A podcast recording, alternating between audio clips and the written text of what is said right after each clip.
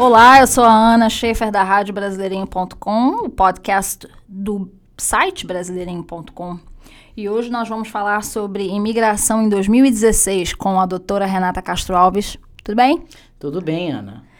Então, Renata, em 2015. Deixa eu ver aqui. Eu fiz umas notinhas aqui pra gente falar. Pega a colinha 2015, aí, Ana. Pega a colinha. Muita expectativa em 2015. Mas houve poucas mudanças, né? Então, já que a gente vai falar sobre imigração em 2016, quais são os, os, os assuntos que estarão em evidência em, em 2016? É, você poderia fazer, tipo assim, um- um- uns quatro, Um cinco, apanhado. é, um apanhado dos mais importantes para 2016. Olha, Ana, 2016 vai ser um ano decisivo a nível de política imigratória nos Estados Unidos. Não necessariamente que vai ter reforma, não vai ter reforma, mas os Estados Unidos está caminhando para um modelo imigratório que é muito mais Alemanha do que Canadá. E o que eu quero dizer com isso é que na Alemanha é muito restritiva, s- é, é muito restrita as alternativas de quem quer residir na Alemanha legalmente. Ah, e em contramão, o Canadá, por ter um déficit de, de trabalhadores jovens capacitados, eh, eles acabam sendo muito mais generosos na sua política de aceitação de trabalhadores estrangeiros.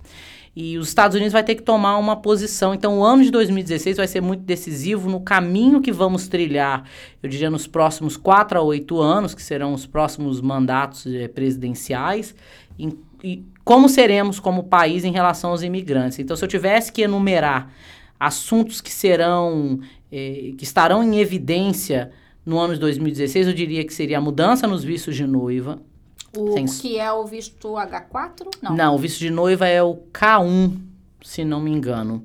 Eu diria que o visto de investidor EB5 vai ser algo que, com certeza, as pessoas vão estar observando, ah, tanto o imigrante quanto grandes empresas. Eh, eu acredito que o controle na emissão de vistos vai mudar radicalmente. E eu diria que o futuro do DACA, né? Que é o Defensive... Não. É o Deferred Action for Childhood Arrivals. Ah, ok. Que explica em português como é que a gente pode traduzir isso. É, o, o DACA é para as crianças que entraram com menos de 16 anos nos Estados Unidos e é, entraram ah, e estão em situação irregular, que estudaram aqui. Foi uma ordem executiva do presidente Obama para encontrar uma maneira dessas crianças que realmente não tinham é, autonomia para decidir, porque com 14 anos se eu falasse para minha mãe, não É. vou, no Brasil você toma uma raquetada, né? Você É. não, E, não- ou seja, os pais que tomaram essa decisão pelas Exato. crianças e as crianças ficam meio no limbo. Elas ficam no limbo e elas estão pagando por um crime que elas não cometeram. Exato. Porque imagina você vir para os Estados Unidos com um ano e você é americano, você não sabe, você volta para uma pátria que não é sua, porque eles são brasileiros ou são colombianos, enfim, são de qualquer nacionalidade. Foi uma maneira que o Obama encontrou de corrigir ou de, de, eh, minimizar o sofrimento dessas crianças, porque muitos só descobriam que estavam no país irregularmente no high school. Só no Ah, final do tá. segundo grau, que é quando chegava a hora de ah, tirar carteira ou de ir para faculdade. Imagina, são casos e casos de crianças on a roll, crianças que têm assim notas espetaculares e não podiam fazer nada. Entendi. Então, esses, um, um, esse seria um dos assuntos em evidência. Você começou explicando sobre o visto de noiva. Isso é por causa do que aconteceu no ataque terrorista em São Bernardino? Sem sombra de dúvida, é, que aconteceu nos ataques terroristas de São Bernardino com a, a, a paquistanesa que recebeu o visto de noiva, ela passou por, por uma investigação duas vezes no exterior. E ela, ao aplicar para o Green Card, ah, nos Estados Unidos passou por uma nova investigação. É claro que quando você tem um cidadão de país considerado de, eh, de alta periculosidade, como é o caso do Paquistão, alguns países do Oriente Médio, Venezuela, ah, você tem uma atenção mais, eh, mais focada da imigração norte-americana. Mas a, a imigração não tem pessoal para averiguar tudo o que eles gostariam de averiguar. Então, ah, existe documentado que ela ahn, ahn, tinha se comunicado com a irmã por meio de, do, do, do Messenger do Facebook com mensagens de apoio terrorista. E isso fez com que a imigração passasse a ser mais agressiva ainda no que eles estão um, averiguando. Inclusive, é, corre a boca pequena que eles estão, eles fizeram uma, uma, uma força-tarefa dentro da imigração que eles estão revisando todos os vistos de noiva que foram emitidos nos últimos dois anos. Mas isso é somente para países com como você disse, que tem uma certa periculosidade? Ou também, por exemplo, o Brasil também, também estaria envolvido nessa. Olha, hoje eu, acabei de, hoje eu acabei de ler que encontraram uma bomba num avião saindo do Quênia para Paris. É, eu acho que, e eu estou especulando, né, pensando em voz alta, eu acho que o Brasil já já vai entrar no radar terrorista, porque é um país que é muito fácil de se entrar no Brasil. A gente tem fronteiras por terra que são muito extensas e impossíveis de ser controladas. O Brasil é impossível de você controlar a fronteira. Você tem a Amazônia, você tem Paraguai, que sabemos que é complicado de controlar a, a, a ponte da amizade, né? E o Brasil já já vai entrar no radar terrorista. Tanto que os sírios que foram presos em Honduras com passaportes. Cinco sírios, é, né? Uma coisa assim. Os sírios que foram presos em Honduras com passaportes gregos falsos passaram pelo Brasil. Uhum. Então é uma questão de tempo até que o Brasil também entre nessa lista. Principalmente agora que a Dilma, é, o governo brasileiro, que não, há, não é uma decisão un, é, individual da Dilma, mas o governo brasileiro decidiu isentar de necessidade de visto qualquer visitante ao país na, na, nas Olimpíadas, o, o, que eu considero um erro. Uhum. Ah, e você coloca isso junto com a questão é, econômica do país, está havendo uma saída muito maior, o êxodo né, de 2015 Uh, eu acho que a imigração vai ficar cada vez mais criteriosa com candidatos ao visto de noiva, independente do país de origem. Certo. E um outro é, assunto que você também disse que estará aqui, que estará em evidência seria no o visto de investidor EB5, né? O que, que vai mudar? Olha, o visto de investidor EB5 tá no muda não muda. A lei EB5 é uma lei temporária, então ela é renovada de tempos em tempos. Pela primeira vez, o governo deixou que a lei é, vencesse, né? Uh, porque havia grande, é, uma grande pressão política para que aumentasse o investimento mínimo de 500 mil para 800 mil. Na verdade, o investimento é de um milhão hoje e existem exceções, áreas de exceção, onde você faz um investimento de 500 mil. O grande problema é que com a mudança do investimento de, 800, de 500 mil para 800 mil e de 1 milhão para 1 milhão e 200, é que 90% das empresas que captam esses investimentos não qualificariam para os 800 mil, elas só ah. qualificariam para 1 milhão e 200. Então, eh, foi, foram gastos milhões de dólares por parte de, de empresas interessadas no programa, né? Foi feita uma, uma, uma força é, composta de lobistas e, e advogados, pessoas influentes no assunto, que interviram junto ao Congresso e ao Senado para que a lei do aumento não fosse passada, mas não quer dizer que não vai subir. Acho que o ano de 2016 vai ser um ano, um divisor de águas dentro de AB5 a nível de aumento dos valores. A gente tem visto uma frequência maior nos casos de um, de investigação por parte do SEC, que é o Securities and Exchange Commission, porque são valores altos. Um, a taxa de fraude dentro do programa é muito baixa. Eu diria que hoje é menos de 1%. Uhum. Mas conforme o programa vai ficando mais popular, vai tendo mais fraude. É, é uma questão da, da matemática. É a lei dos grandes, de, que a gente chama em inglês do law of large numbers, uhum. né? Quanto mais, maior a proporção. E o visto EB5 hoje em dia virou um mecanismo de financiamento não só para o pequeno empresário, para o médio empresário. Você tem empresas que são, é, é, que são empresas públicas, como a Related, como, uh, não sei, Ritz-Carlton, Hampton Inn, é, grandes franquias, grandes marcas que estão utilizando o EB5 para financiar seus projetos. Então tem interesses, né, um jogo de uhum. interesses. E o investidor, no final, na minha opinião, vai se beneficiar, porque vai haver um critério muito maior para as empresas que estão captando esse dinheiro. E eu diria que dentro de EB5 também a gente vai ter uma mudança, porque o investidor agora quer abrir o seu próprio negócio. negócio. Isso vai mudar as necessidades do investidor, vai mudar o, a, o, o advogado que ele precisa, o projeto que ele vai estar tá procurando, o local que ele vai morar. Porque, por exemplo, o sul da Flórida já tem uma quantidade exorbitante de restaurantes brasileiros. É. Então, se você quer abrir um restaurante brasileiro, você vai ter que morar num local que tenha demanda, mas que não seja tão. É, que o seu negócio não seja canibalizado. Então, a gente vai ter um êxodo de, de, de empresários brasileiros para outras áreas dos Estados Unidos que hoje não, são, não estão no radar, digamos assim. Que não estão no radar.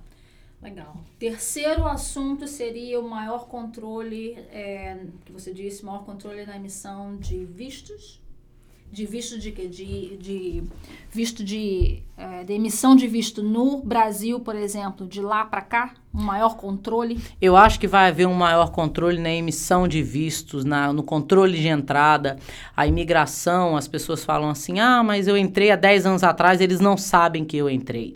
Não é que eles não sabem, é que não houve uma integração plena da base de dados da imigração com as bases de dados das companhias aéreas, da Polícia Federal. O, o Brasil recentemente assinou um, um, acordo bilateral com os Estados Unidos, onde há uma, uma, uma, uma transferência de informações bancárias. Então, se você tem endereço nos Estados se você é brasileiro, tem uma conta bancária nos Estados Unidos, há uma comunicação com o governo brasileiro e vice-versa. E isso está acontecendo em todas as frentes. E a, a possibilidade hoje de você é, ter uma atividade irregular é, captada pela imigração é muito maior. Então, vai haver um controle maior na emissão de vistos lá, um controle maior na... na chegada aqui da tudo, fronteira. Uhum. Tudo. É, eu já tive, eu tive no aeroporto ontem, não, sexta-feira, anteontem, e foi engraçado porque tinha um agente migratório brasileiro, reconheci pelo nome Azevedo. É, na verdade, estava fazendo a parte de, de, de, entrada, né? E eu sempre pergunto, porque eles sabem o que está acontecendo melhor do que claro. eu, porque eles processam centenas de pessoas por dia, milhares às vezes.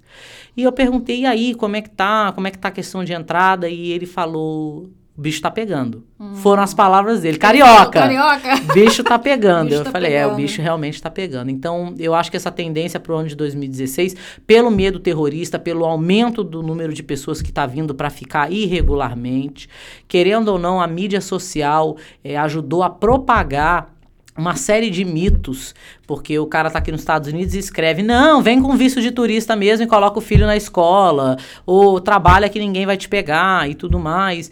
E isso tá criando um mito no, no, no Brasil, que é o mesmo mito que trouxe os valadarenses para cá. Né? Só que hum. hoje quem propaga não são as pessoas, é a mídia social. A mídia e a imigração social. tem que é, deter esse tipo de comportamento. É, nós no Brasileirinho, nós fizemos uma, um artigo sobre isso, exatamente sobre isso, que, é, bom, na realidade quem escreveu o artigo foi você, nós publicamos. um, e que realmente vai, vai haver uma... Vai haver, não, já, já existe hoje em dia que a imigração, ela utiliza a mídia social para tomar decisões, né? Então, as pessoas têm que ter muito cuidado quando é, vão no Facebook, colocam, como que eu faço para chegar aí legal? Aí eu vejo muito isso, aí começam a pipocar as respostas. Não, vem que é fácil. Vem que eu falei, gente, não, não só vocês estão é, dando uma se informação, expondo. se expondo, mas também é, ajudando até a cometer um crime, né? Sem Porque sombra de dúvida. Isso aí não, acho que é, isso aí não é o correto, isso não ajuda ninguém. É o máximo possível que as pessoas puderem fazer para fazer as coisas bem, pelo lado correto devem fazer. Então, então tá, as tendências para a imigração em 2016, muito legal. Muito obrigada, Renata, por você ter vindo aqui. E até a próxima. Obrigada a você, Ana. Eu quero fazer uma, uma, uma pequena ressalva. Quando a gente falou a respeito do DACA, o motivo pelo qual o DACA é tão relevante nesse ano de 2016 é porque vamos mudar de presidente. Sim. Ah, é, eu não posso deixar de enfatizar a importância, a crucialidade do voto. Se você está de acordo ou está de desacordo, você tem que votar. É a única maneira. Óbvio, pelo amor de Deus, você só vota se você puder votar. Se você não tem documento, não vai votar, porque você vai criar um problema legal seríssimo. É, mas se você conhece um amigo que pode votar e que não está votando, ou que não está exercendo o poder de voto, ou que não fez a cidadania porque está uh, tá receoso, o voto é a única maneira de, de, de direcionarmos a política imigratória nos Estados Unidos. E sem fazer apologia a um lado ou outro, somos todos imigrantes. É, o país não ganha se criamos um ambiente xenofóbico ao ponto que temos medo da nossa sombra. E essa questão do DACA me preocupa bastante, porque foi uma ordem executiva. O Obama é um presidente pró-imigração, dentro das limitações dele, porque temos que ver também que o Obama não, não tem o poder que imaginamos que ele tem a nível de, de aprovação de lei. E eu tenho muita preocupação do que vai acontecer do DACA. O DAPA já está parado na Suprema Corte. DAPA? DAPA, um, se não me engano, as, as, as iniciais são é Deferred Actions for Parent Arrival, porque DACA, Childhood Arrival, seriam os pais de crianças que nasceram nos Estados Unidos, que estão aqui há mais de cinco anos, pagaram imposto, que poderiam tirar a autorização de trabalho e a carteira de motorista, como um, havia sido proposto num anúncio do Obama inicialmente que uh, alguns estados estão tentando deter na Suprema Corte norte-americana. Então, isso, isso é um jogo de, de, de legalidades, né? Uhum. Eles estão esperando o Obama sair da, da presidência, só que a gente não sabe quem vai entrar. Essa é a grande incógnita hoje.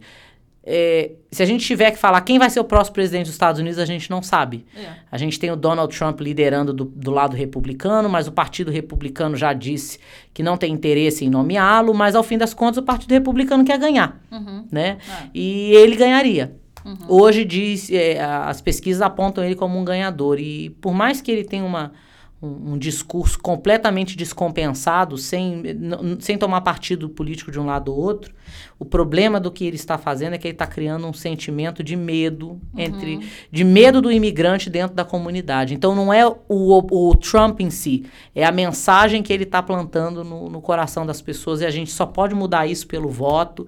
É, e eu acho que é bem importante fazer essa ressalva, porque moramos aqui as leis daqui impactam a gente todos os dias, o tempo todo.